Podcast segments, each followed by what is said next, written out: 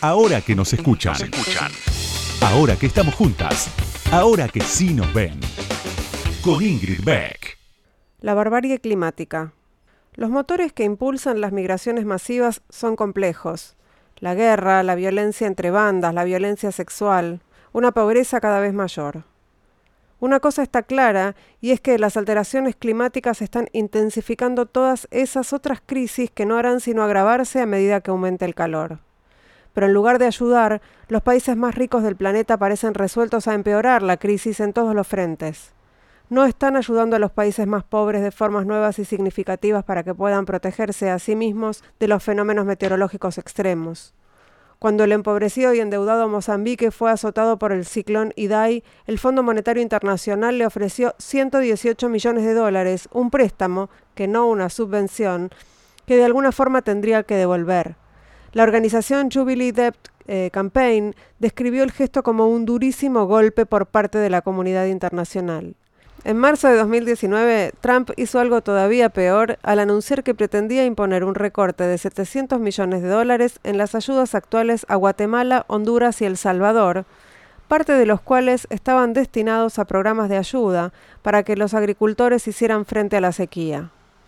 En otra definición de prioridades igual de explícita, en junio de 2018, al inicio de la temporada de huracanes, el Departamento de Seguridad Nacional desvió 10 millones de dólares de la Agencia Federal para la Gestión de Emergencias, cuya misión es responder ante las catástrofes naturales en Estados Unidos, y se las asignó al Servicio de Inmigración y Control de Aduanas de Estados Unidos para costear la detención de inmigrantes. Que nadie se equivoque, son los albores de la barbarie climática y a menos que se imponga un cambio radical, no solamente en la política en sí, sino también en los valores que la apuntalan y la rigen, así es como el mundo rico se adaptará a las crecientes perturbaciones climáticas, dando rienda suelta a las ideologías tóxicas que clasifican el valor relativo de las vidas humanas para justificar el monstruoso rechazo de grandes sectores de la humanidad y no cabe ninguna duda de que lo que empieza siendo brutalidad en la frontera terminará contagiando a sociedades enteras. Estas sociedades supremacistas no son nuevas, tampoco han desaparecido nunca. Quienes pertenecemos al mundo anglosajón sabemos que están profundamente arraigadas en los fundamentos jurídicos de la propia existencia de nuestros países. Su poder ha ido fluctuando a lo largo de las historias de cada país en función de qué comportamientos inmorales necesitaran una justificación ideológica y de la misma forma que estas ideas tóxicas proliferaron cuando hicieron falta para racionalizar la esclavitud, la expoliación de tierras y la segregación, ahora están volviendo a hacerlo ante la necesidad de justificar la contumacia sobre el clima y la barbarie en las fronteras. Es imposible exagerar la crueldad que tanto y tan rápido se está exacerbando en el momento presente, así como el daño a largo plazo que sufrirá el inconsciente colectivo si no hacemos nada al respecto ante la farsa de los gobiernos que niegan el cambio climático y los que aseguran estar haciendo algo para detenerlo mientras fortifican sus fronteras contra las consecuencias que se derivan de él, nos enfrentamos a una pregunta general. En el agreste y escabroso futuro que ya ha empezado, ¿qué tipo de personas vamos a ser? ¿Compartiremos lo que quede y trataremos de cuidarnos los unos a los otros? ¿O por el contrario, trataremos de acumular lo que quede, cuidarnos de los nuestros y cerraremos la puerta a todos los demás. Es parte del libro En llamas, un enardecido argumento a favor del Green New Deal, escrito por Naomi Klein y publicado por Paidós. Ahora que nos escuchan, una marea verde de sonido. Con Ingrid Beck.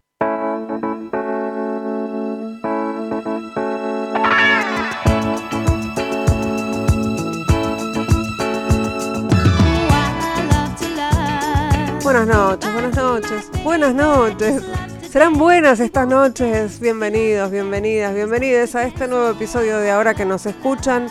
Recontrapandémico, ya no pandémico, ¿no? Eh, no sé qué decir. La verdad que la incertidumbre es absoluta. Vengo además, eh, yo personalmente, muy, muy conmocionada con, la discusión sobre la presencialidad o la virtualidad de las clases. Eh, me refiero a las clases en las escuelas, no a las clases sociales, eh, y me tiene realmente muy preocupada lo que está pasando y cómo niños, niñas y adolescentes quedan atrapados en una, en una discusión eh, que no se puede resolver. La incertidumbre y la angustia de muchas familias y de muchos chicos y chicas en relación con esto, creo que no nadie tiene dimensión de, la, de lo que está pasando con, la gente más pequeña, que no tiene voz, no tiene representación, no tiene sindicato. Así que bueno, algunas y algunos quizás podemos alzar la voz por ellos. Eh, bueno, me puse así, me puse editorialista. Nunca hago, nunca hago tan larga los comentarios en este momento del programa, pero bueno, me dieron ganas de, comentar esto que realmente me preocupa muchísimo. Eh, y después de esto, quiero avisarles que tengo una entrevistada especial, de lujo, una, una mujer muy joven que está a cargo de un espacio muy importante. Vamos a hablar enseguida ya con Marina Cardelli, que es eh, la primera mujer a cargo de cascos blancos. Eh, ya, enseguida, no se vayan. Ahora que nos escuchan, ahora que vos me escuchás, te cuento algo más sobre la invitada de hoy. Ahí va.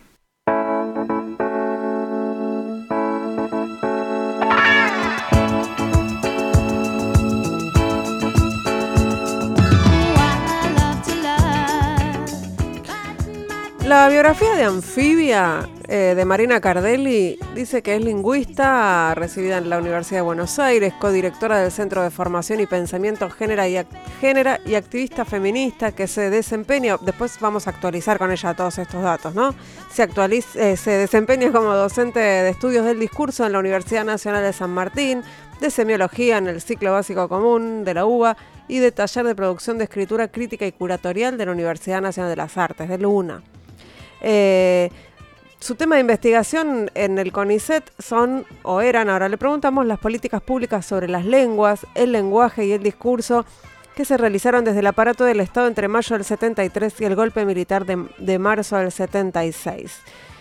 En febrero de 2020 fue designada presidenta de la Comisión Cascos Blancos, el organismo de Cancillería Argentina que diseña y ejecuta la asistencia humanitaria y que hoy tiene una función central en la lucha contra el COVID-19. Se le asignó la categoría de embajadora extraordinaria y plenipotenciaria y la jerarquía de subsecretaria. Cardelli es la primera mujer en conducir el organismo. También eh, es parte de Agenda Argentina y en su biografía de Twitter se define con dos palabras, internacionalista y feminista. Bienvenida Marina Cardelli, ahora que nos escuchan, ¿cómo estás?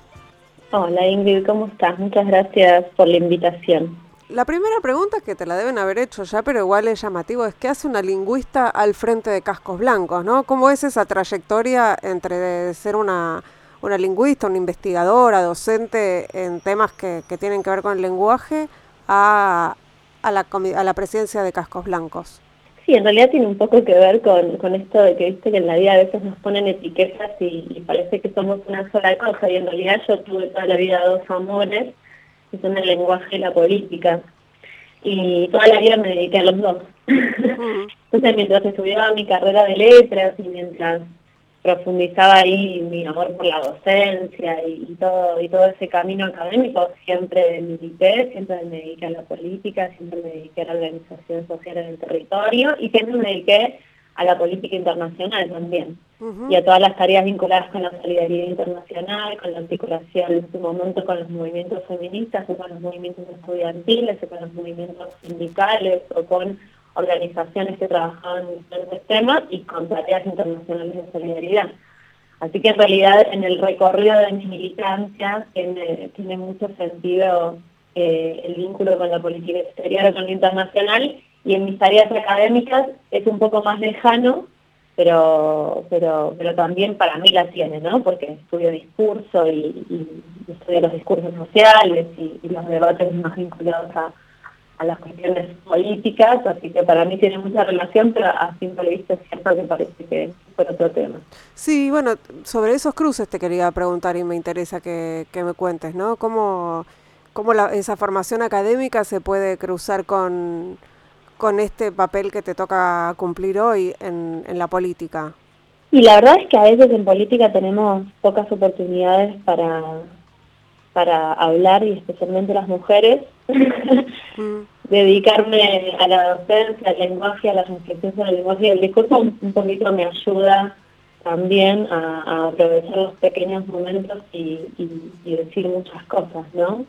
Eh, por ejemplo, en todo lo que tiene que ver con, el género y con las violencias, eh, haber, haberle prestado atención al lenguaje y al discurso me permite, no, no, se me permite darme cuenta cuando hay situaciones de, machismo, situaciones en las cuales me dejan afuera o situaciones en las cuales se está jugando una violencia por, eh, por cuestiones discursivas, ni siquiera de lenguaje inclusivo, te estoy hablando incluso hasta este, hasta en discusiones, hasta en ámbitos internacionales, si te nombran, si no te nombran, si te dejan afuera, si te incluyen, si te están queriendo, hmm. eh, te están queriendo desplazar o si te están tomando en cuenta. Eh, pero la verdad es que es un cruce que a mí siempre me pareció muy muy relevante. La política tiene mucho de mucho de lo que se dice y lo que no se dice, ¿viste?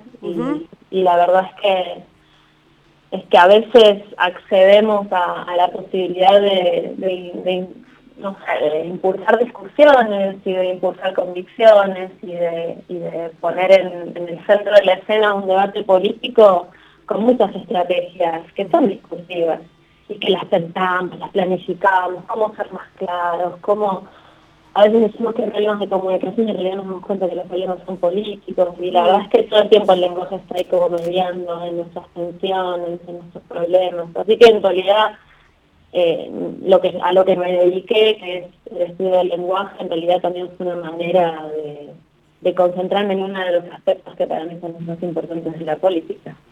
Eh, Marina, este programa tiene un, recorrido sonoro también paralelo a nuestra charla y vamos a escuchar un audio tuyo en el que explicás qué es Cascos Blancos, en, el año pasado lo explicabas, eh, y, me parece que está bueno también para contar qué, se está haciendo en este momento a partir de, este... De, esta organización, no es de esta comisión, no es una organización. Eh, así que ahí escuchamos. Cascos Blancos es el organismo que brinda ayuda humanitaria del Estado argentino. Es una iniciativa argentina para brindar el espíritu solidario de la Argentina en términos de ayuda humanitaria al resto del mundo. Una de las características más importantes que tiene Cascos Blancos es que se despliega con un cuerpo de voluntarios civiles de diferentes disciplinas, de diferentes áreas de conocimiento, que ninguna remuneración y solo por el espíritu de servicio van a diferentes lugares del mundo a brindar respuesta o desplegar acciones de sensibilización en caso de desastre natural. Eh, no sé si se puede hablar de, la pandemia como desastre natural, pero podría ser, digamos. Este, sabemos que estás muy ocupada trabajando con, la pandemia en este momento. ¿Qué, es lo que están pudiendo hacer desde Cascos Blancos? Bueno, en realidad desde el año pasado, desde el principio de la pandemia, lo que hicimos fue desplegar voluntarios y voluntarias en el territorio nacional, como ahí digo en el, en el audio, la tarea primaria de Cascos Blancos es internacional, es la asistencia humanitaria internacional, eh, pero también históricamente se han cumplido tareas en el país con el voluntariado al servicio de las necesidades de provincias o nacionales. Y en este caso lo que hicimos fue desde un primer momento trabajar eh, primero con toda la estrategia de repatriación, de que al principio había cientos de miles de argentinos y argentinas varados en el mundo con las fronteras cerradas, y ahí acompañamos toda la política de la Cancillería, que fue una de las, de las este, tareas consulares digamos, más importantes de la historia, eh, ahí en, en, una de las fases de esa tarea de repatriación, que era el recibimiento de argentinos y argentinas a los aeropuertos internacionales, y al principio incluso hasta llevarlos a su casa. Después elaboramos la coordinación interministerial y eso lo hacía el Ministerio de Transporte, pero bueno, al principio nosotros también colaboramos en todo ese proceso y en el recibimiento. Y cuando empezó la circulación comunitaria, o incluso cuando queríamos evitar no sé si, te acordás que al principio decimos, bueno, tenemos que multiplicar la capacidad del sistema sanitario de, eh, de atender a quienes se contagien y también tenemos que evitar la circulación comunitaria. Y en ese proceso las primeras que, se contagiaron fueron los barrios populares de la zona de AMBA y en conjunto con otras organizaciones civiles y con los movimientos sociales eh, y en, articulación con el, los gobiernos municipales y con la gobierno nacional, en particular el Detectar y, el Ministerio de, Salud, desplegamos voluntarios y voluntarias en muchísimos barrios, en tareas de prevención, en primera instancia, de, para todo lo que es el proceso más pedagógico, que mismo aprender a cómo prevenir, y también en lo que eran las tareas de distribución de alimentos, eh, con protocolos de bioseguridad. Sí, Esta primera etapa fue, fue mucha presencia en el territorio de voluntarios y voluntarias, mientras seguía igual, como siempre, todo lo que es el envío de insumos humanitarios internacionales, que nunca se detiene. Ya no van misiones porque están las fronteras cerradas, pero las misiones en terreno estaban aquí y los envíos se sostenían internacionalmente. A ver, espera, no entendí esa, esa última parte. Aparte te pierde un poco en el sonido, pero hay, digamos, hay un grupo de voluntarios y voluntarias que está acá trabajando. Ahora me vas a contar, eh, nos podés actualizar qué están haciendo ahora con esta segunda ola. Eh, y, y, después las misiones que están afuera siguen afuera, eso es lo que me estás eh, diciendo. Sí, pero no son misiones con voluntarios y voluntarias, sino que se trata de envío de insumos humanitarios para los desastres socionaturales que continúan en el mundo, ¿no? Claro. Y hoy los, los voluntarios y las voluntarias, eh, entiendo lo que decís que en la primera etapa, bueno, estuvieron trabajando también en los barrios más vulnerables y hoy es, todo vulnerable, así que cómo, cómo, cómo se reparten o qué es lo que qué es lo que pueden hacer y qué ve, qué están viendo en territorio además. Mira, hoy lo que estamos haciendo fundamentalmente es poner, eh, estamos construyendo, digamos, toda la estructura de, apoyo a la campaña de vacunación. Mm.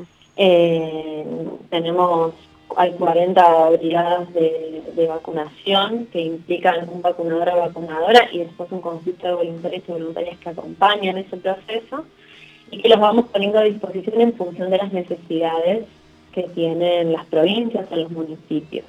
Entonces hay momentos en los que tenemos un despliegue importante según la llegada de, las vacunas y la necesidad de los municipios, ¿no? Eh, pero somos un elemento de apoyo. Y por supuesto que eso se viene intensificando en la medida en que lleguen más vacunas al país. Nosotros, como, ustedes saben, todo lo que es vacunación se está delegando o se está derivando en los, sistemas de salud provinciales. Y en la medida en que las provincias o los municipios necesiten la asistencia, ahí nosotros colaboramos para reforzar. Eh, por ejemplo, el domingo pasado estuvimos construyendo una estructura logística para colaborar con el Hospital de Moreno en el armado del área que ellos eh, adicional que necesitan para liberar camas, tener más camas de internación y poder hacer los hisopados en otra, en otra área. En el área en la que hacen los hisopados nosotros pudimos ahí aportar con una estructura logística. Eh, estamos hoy fundamentalmente a disposición tanto con voluntarios y voluntarias como con estructura logística a disposición de las necesidades que tengan los diferentes sistemas de salud. Estamos hablando con Marina Cardelli, que es presidenta de Cascos Blancos, y vamos a ir a, escuchar una canción. Vamos a escuchar una, vamos a escuchar Canting Crows, Mr. Jones. Es esa que dice la la la la la la. No, no es esa, es esa. Ya volvemos con Marina Cardelli, no se vayan. Ahora que nos escuchan. Entrevistas a las mujeres que mueven el mundo. Con, Ingrid Beck.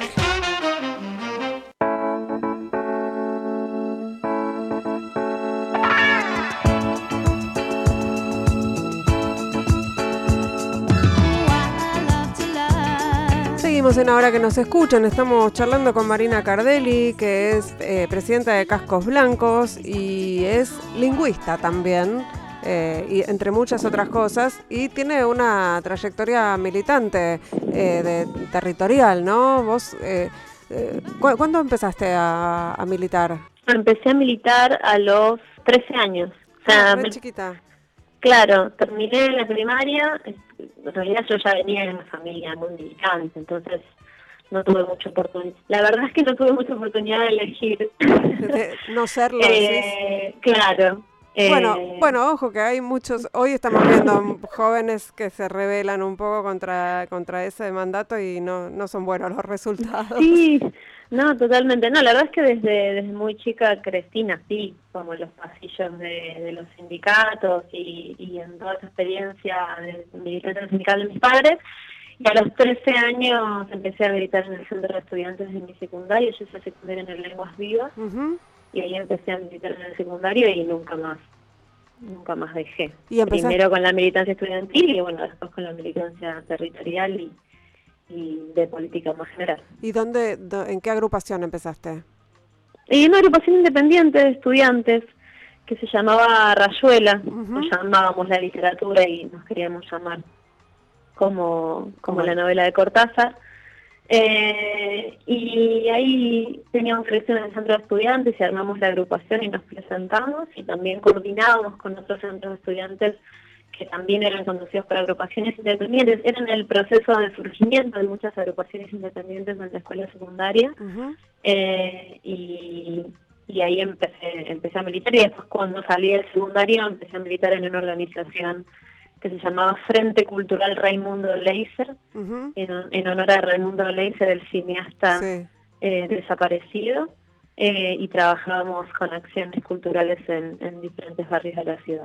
¿Ahí ya más vinculado al peronismo o también independiente? Eh, también independiente, pero pero siempre vinculada al pensamiento nacional y popular, digamos. No era no participaba en el peronismo propiamente dicho, pero pero sí veníamos de esa tradición y, después cuando todo empezó a vincularse más con la política, terminamos en, la ciudad militando cerca de lo que después fue el Frente de la Victoria, ¿no? Tengo para escuchar un audio, para compartir un audio que tiene que ver con, temas de formación y de pensamiento y, y de género que me gustaría compartir con vos. Dale. Desde Génera intentamos construir un espacio en el cual jóvenes investigadores, periodistas, comunicadores sociales, docentes universitarios, también estudiantes, nos demos discusiones vinculadas con la producción de conocimiento, pero sobre todo con nuevos abordajes para pensar las problemáticas sociales actuales. Lo estamos impulsando con ejes vinculados a la coyuntura, pensar la comunicación y las nuevas formas de la comunicación política hoy, pensar las consecuencias de la economía mundial hoy sobre las subjetividades y sobre la cotidianidad de los trabajadores y las trabajadoras, es decir, abordar problemas del capitalismo hoy en clave de pensar también nuevas categorías de pensamiento para pensar esos problemas. Bueno, estábamos escuchándote en 2018, cuando todavía no sabías que ibas a trabajar en cascos blancos ni en, ni en, el, ni en la gestión del, del Ejecutivo. Eh, y hablabas de, nada, perspectiva de género, por resumirlo de alguna manera, eh, y pensaba en relación con tu, militancia más orgánica o cuando, cuando empezaste a, tu, trayectoria de militancia más orgánica, siempre con, perspectiva feminista o, en algún momento, o registrase en qué momento de tu, de tu vida eh, decidiste o te hiciste feminista. A mí la verdad es que me hizo feminista de verdad tengo, tengo una diferencia entre de verdad y no tanto. Me hizo feminista de verdad eh, el, el Una Menos. Y te digo esto porque a pesar de que soy más grande, siempre me, me autoproclamaba feminista y leía libros de feminismo y y cuando trabajábamos, no sé, la formación con mis compañeros y compañeras y veíamos los temas importantes en los cuales hay que, hay que formarse, por supuesto que la desigualdad de género era una dimensión. Pero empezar a ir a los encuentros de mujeres y empezar a compartir la experiencia más cotidiana de los encuentros y como el final de un proceso muy subjetivo de transformación como de, todo lo que siento y lo que creo que soy, fue, fue la, fueron las calles.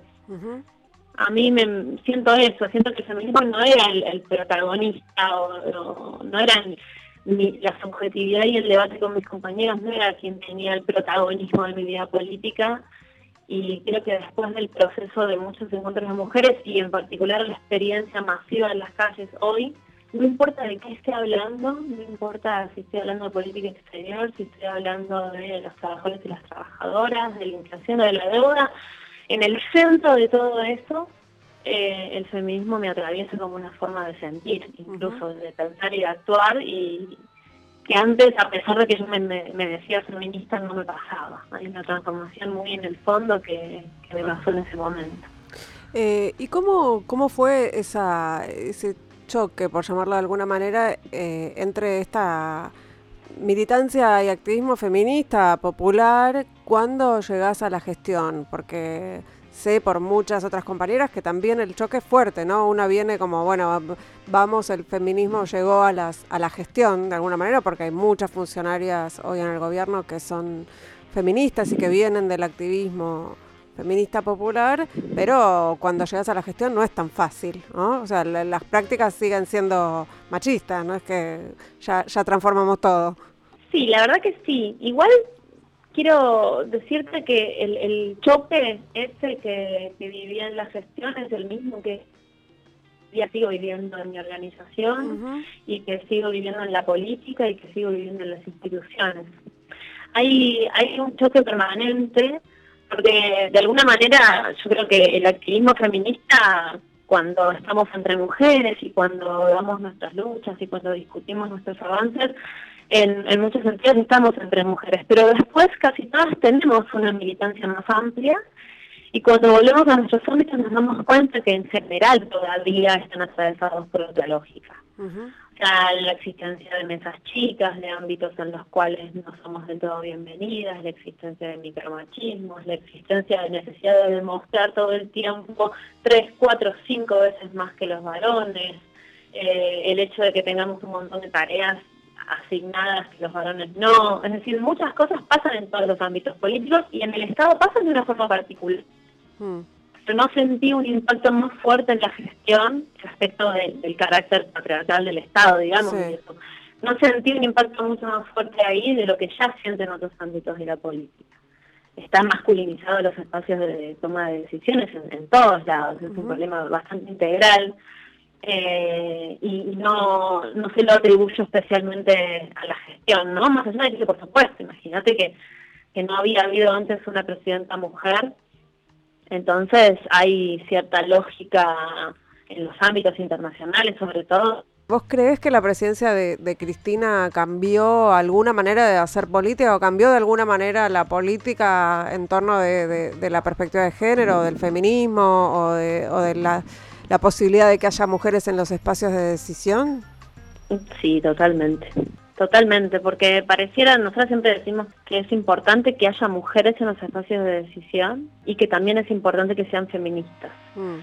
Pero son importantes las dos cosas, mm. porque el, el, poder no está acostumbrado a las mujeres en general, no está acostumbrado a nuestros cuerpos, a nuestro tono de voz, no está acostumbrado a la forma en la que hablamos, eh, incluso el tono de voz más común de las mujeres es considerado irritante. Sí. Eh, y es nuestro tono de voz. O sea, imagínate cómo el patriarcado hasta nos hace percibir los sonidos. Pero sí, estoy totalmente convencida al principio que haya una mujer con tanto poder, que, que los discursos que ella diera estuvieran siempre también eh, con una dimensión tan importante de la sensibilidad, que llore dando un discurso y que habilite que llorar es una parte de hacer política y que mm. emocionarnos es algo que está habilitado y que tener poder no es incompatible con llorar.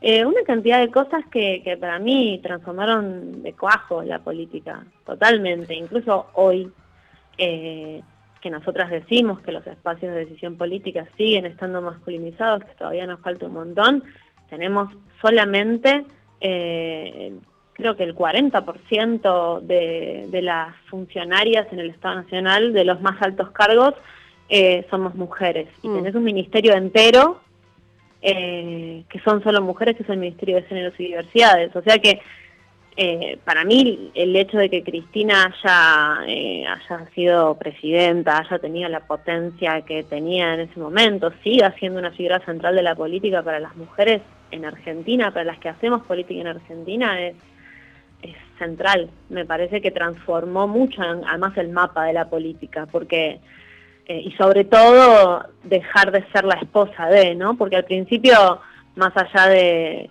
más allá de su propia potencia y su propio recorrido, era leída como la esposa de Néstor y creo que hoy eso ya ya quedó quedó viejo, quedó atrás y y eso transforma mucho el lugar que ocupamos nosotras en el espacio político. Cada mujer poderosa transforma las condiciones para la mujer que sigue en cualquier lugar. Sí, derrama un poco, aunque no sea su voluntad, ¿no? Totalmente, es su sola presencia. Cuando nosotros hablamos de cupo laboral trans, por ejemplo, no queremos que vengan compañeras, compañeros, compañeres trans solamente convencidos o convencidas de una posición política. Por supuesto que eso en la política sirve un montón, nos juntamos, discutimos, tenemos que dar peleas. Ahora, la misma presencia de una mujer trans, de un varón trans, en un espacio donde esa corporalidad no está, no es algo normalizado o no es algo que esté, que sea común, ya cambia todo. Eh, en el Estado, tomando tareas que nunca tomó, ya directa, ya es poner en discusión que asumimos como, eh, como normal o fuera de la norma. Eh, las mujeres en espacios de poder hacemos falta. Eh, después además discutamos la orientación política, por supuesto, pero nuestro cuerpo hace falta ahí. Bueno, es, es, una, es una buena manera, además, esta, estos conceptos que estás, que estás diciendo, eh, me parece que también zanjan algunos debates que tienen que ver con que ser digamos, las feministas tenemos que pensar todas del mismo modo, o las mujeres tenemos que ser todas feministas, ¿no? Eh, eh, todas esas discusiones que están todo el tiempo dando vueltas.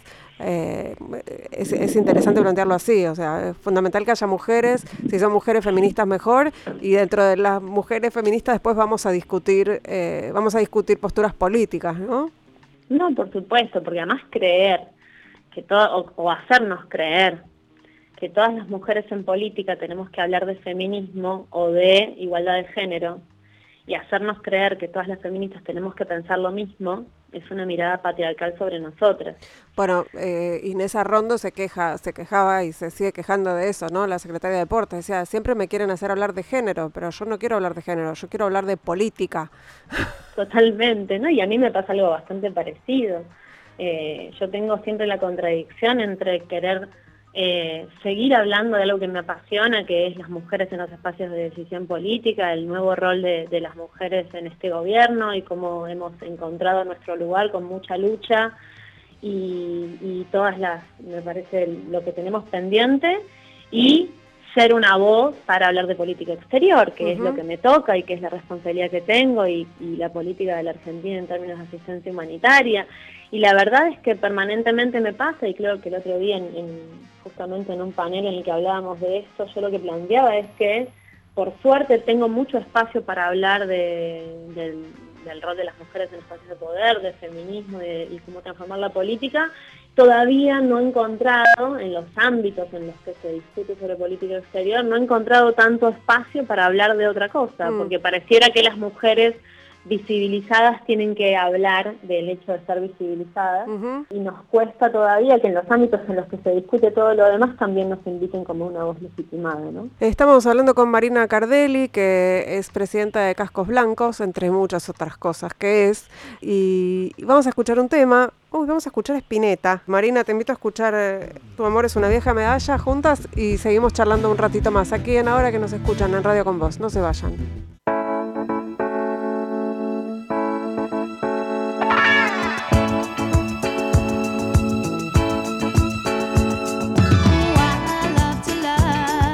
En Ahora que nos escuchan aquí en Radio con Vos. Estamos charlando con Marina Cardelli, que es lingüista eh, y es, eh, además es eh, presidenta de la Comisión Cascos Blancos, que es el organismo de Cancillería que trabaja con la asistencia humanitaria y que hoy está trabajando, por supuesto, en la lucha contra el COVID-19. Eh, en, tu currículum de Cancillería dice Marina que se te designó, asignó la categoría de embajadora extraordinaria y plenipotenciaria. ¿Qué quiere decir eso?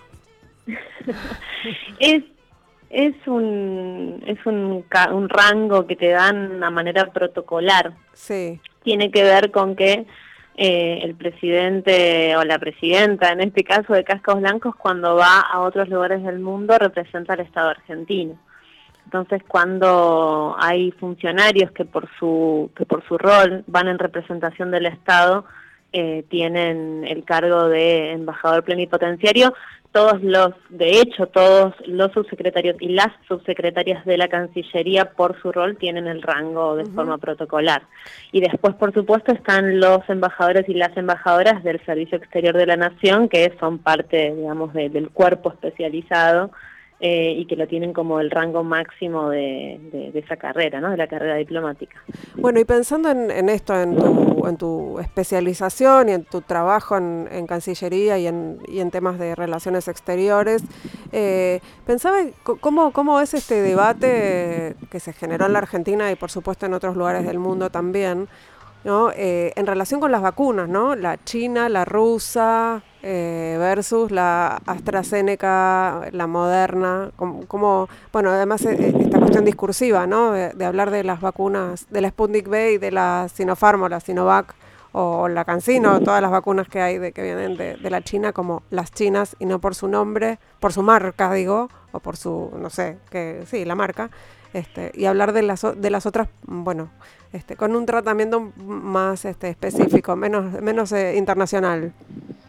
Sí, la verdad es que, a ver, los medios de comunicación en ese sentido en algunos momentos han cumplido roles de, de, dejar de comunicar, ¿no? Y justamente todo lo contrario. Vos tenés internacionalmente, tenés una carrera eh, por la vacuna que es brutal. La verdad es que hoy en día eh, Argentina está entre los primeros 30 países a nivel mundial en términos de vacunación, pero la inmensa mayoría de los países todavía están fuera incluso de la posibilidad de imaginar la llegada de la vacunación. Y la verdad es que eh, nosotros con, nuestros, con nuestras posibilidades hemos encarado un proceso muy importante de negociación y de llegada de vacunas y otros países también. Y la verdad es que haber instalado en la sociedad el debate sobre qué vacuna sí, qué vacuna no, cuando las vacunas atraviesan procesos de validación aceptados internacionalmente, verificados por la Organización Mundial de la Salud, es decir, poner en discusión eh, cosas que los países ya tienen estandarizadas, eh, solo causan miedo en la población. la verdad es que incluso, no sé si te acordás, pero al principio se dijo cualquier cosa sobre la Sputnik y finalmente una publicación que tenía más legitimidad entre algunos actores dijo que eh, era una buena vacuna y se echaron todos para atrás, cuando en realidad ya estaba validada por los mecanismos este, que tiene la República Argentina. De alguna manera, todo eso lo único que causa para mí es desinformación, miedo, cuando la verdad es que lo que más necesitamos en este momento es tranquilidad y es información certera, ¿no? Hmm. Eh, pero yo creo que tenemos la tranquilidad desde, desde el gobierno, la tranquilidad de que estamos encarando un proceso de vacunación prolijo, que estamos accediendo a vacunas cuando la mayoría del mundo no está accediendo, que ya vacunamos a casi 6 millones y medio de personas en la Argentina, que se vacunó con prioridad a los adultos mayores y, y al personal de salud. Es decir, yo creo que la verdad es que tenemos que tener esa tranquilidad y la Argentina en términos de política exterior siempre sostuvo eh, lo mismo, sostuvo con muchísima fuerza que, eh, que, las vacunas tienen que ser de acceso para la mayor cantidad de, gente en el mundo, que tiene que haber un, multilateralismo solidario respecto del acceso a vacunas. Esa ha sido nuestra posición y la seguimos sosteniendo. Lo ha dicho el presidente en todos los ámbitos en los que pudo decirlo. Eh, pero bueno, ya sabemos que otras son las reglas, otra es la, dinámica que está teniendo el mundo respecto de eso, pero nosotros tenemos la posición firme en ese sentido, que, que las vacunas deberían ser de acceso público al mundo y que, y que y que tenemos que seguir trabajando en ese sentido para que llegue a donde todavía no llegó. No, no solamente que llegue a todos en Argentina, sino que también podamos hacer esfuerzos para que llegue a todo el mundo. Eh, tenemos un audio justo del presidente Alberto Fernández ayer hablando sobre la llegada de nuevas vacunas. ¿Lo escuchamos? Con estas vacunas que estamos recibiendo hoy habremos recibido casi 9 millones de dosis en Argentina. ¿Era el número que deseábamos? No, no, no son muchos menos de los que deseábamos. Son mucho más de los que se pueden conseguir en el mundo. Y son muchos menos porque los contratos no pudieron cumplirse como esperábamos. Pero vamos a seguir buscando vacunas y en la segunda quincena van a llegar más vacunas y vamos a mantener el ritmo de vacunación que tenemos porque esa es nuestra principal preocupación. Bueno, sí, coincide con vos justo. Que, Qué bueno que el presidente coincida conmigo, significa que estoy bien. No, me, había quedado pensando también en relación con esto que vos llamás desinformación, que coincido, es desinformación, pero no es desinformación eh, así nomás, ¿no? Es una, eh, tiene objetivos también claramente políticos. Pensaba en esta, en esta cuestión además de una mirada sobre la política exterior, que es muy pregnante, que es como también muy vieja, ¿no? Porque es eh, la Argentina, digamos, la lectura sería la Argentina negocia con el eje del mal, que serían Rusia y China, como si Rusia y China fueran todavía la Unión Soviética y la China de Mao, versus otros países serios, ¿no? como los, países de Europa o, o, Estados Unidos. Hay, hay además una lectura que, creo que también influye en parte de la sociedad que no está actualizada sobre la política internacional, si querés. Eh, sí, por supuesto, pero además, a ver, eh, está claro que hay disputas políticas y disputas ideológicas y para mí son legítimas. Eh, que los medios son parte de esa disputa no es nada nuevo. ahora yo creo que hay una fina línea entre empujar una posición que un medio tiene, porque además de un, de un medio es una empresa y yo creo que eso ya no es, no es asunto secreto. Y otra cosa es desinformar, ¿no? Y, efectivamente la pandemia me parece que ha puesto en crisis al mundo entero, ha puesto en crisis a países que, que supuestamente tenían las mejores capacidades de atención sanitaria del mundo y que se han visto colapsados y lo han asumido y han encarado muchos, muchas restricciones de circulación. Por ejemplo, actualmente en Europa muchos países tienen una tercera, incluso tercera ola, en América Latina muchos países colapsados. Es decir, y, también lo dijo el otro día el presidente, el virus no, eh, no elige, el virus afecta absolutamente a todos los países, no por igual, afecta muchísimo más a quienes son más vulnerables, pero no podemos decir que quienes tenían este, los mejores sistemas de salud no fueron completamente también este, afectados y se vieron sobrepasados. Entonces la verdad es que el desarrollo tecnológico en el mundo es muy desigual, pero quienes tenían eh, la posibilidad de desarrollar una vacuna con siguiendo los esquemas este, aceptados mundialmente lo han hecho eh, y, los países que quizá no pudimos hacerlo por nuestros propios medios o que lo hicimos en parte, nosotros estamos, como ustedes saben, desarrollando eh, también la producción de vacunas en conjunto con México. Mm y con una concepción además sobre una distribución de estas vacunas igualitaria en, la región de América Latina, porque también es parte de nuestra política de Estado ser activos en el acceso igualitario a vacunas que creemos que tiene que desarrollarse en el mundo y en la región. Eh, la verdad es que, es que las vacunas que llegan a la, a la última fase son vacunas que salvan vidas mm. y decir otra cosa eh, es directamente desinformar y es directamente ir en contra de la salud pública. Y ahí yo creo que no hay mucho margen de opinión. Cuando una, una vacuna atravesó todas las fases de prueba, eh, y tiene la posibilidad de proteger y de generar anticuerpos, todo lo demás es, desinformación y es afectar la salud pública.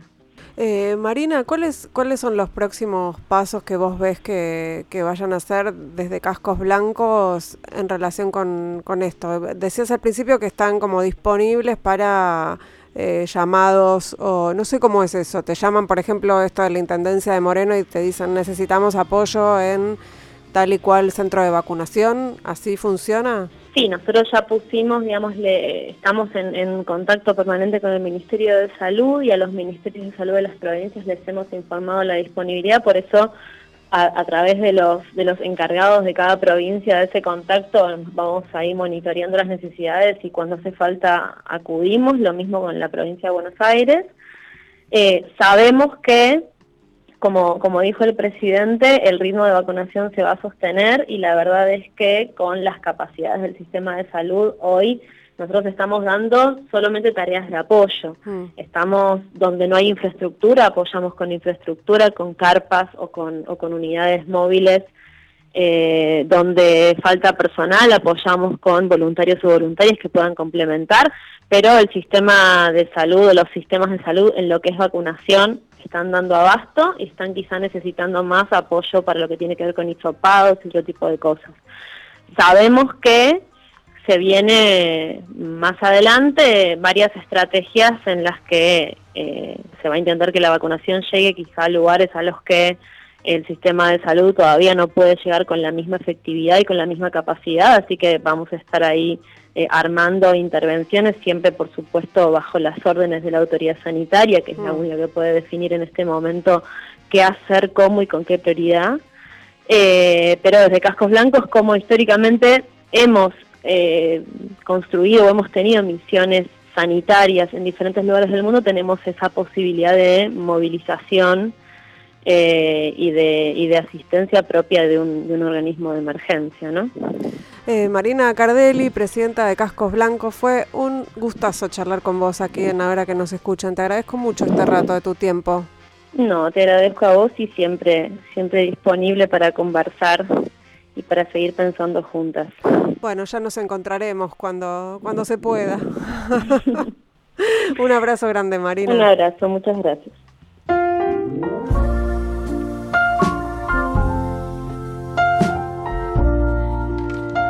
Y así, pisando el pianito de Nora Jones. Eh, les digo que hicimos, ahora que nos escuchan, en la operación técnica Lucas Rodríguez Perea, en la musicalización Sergio Cirigliano, en las redes Laura Petraca y en la producción Mariana Boca. Nos encontramos el miércoles que viene a la medianoche acá en Radio Con Vos. Chau.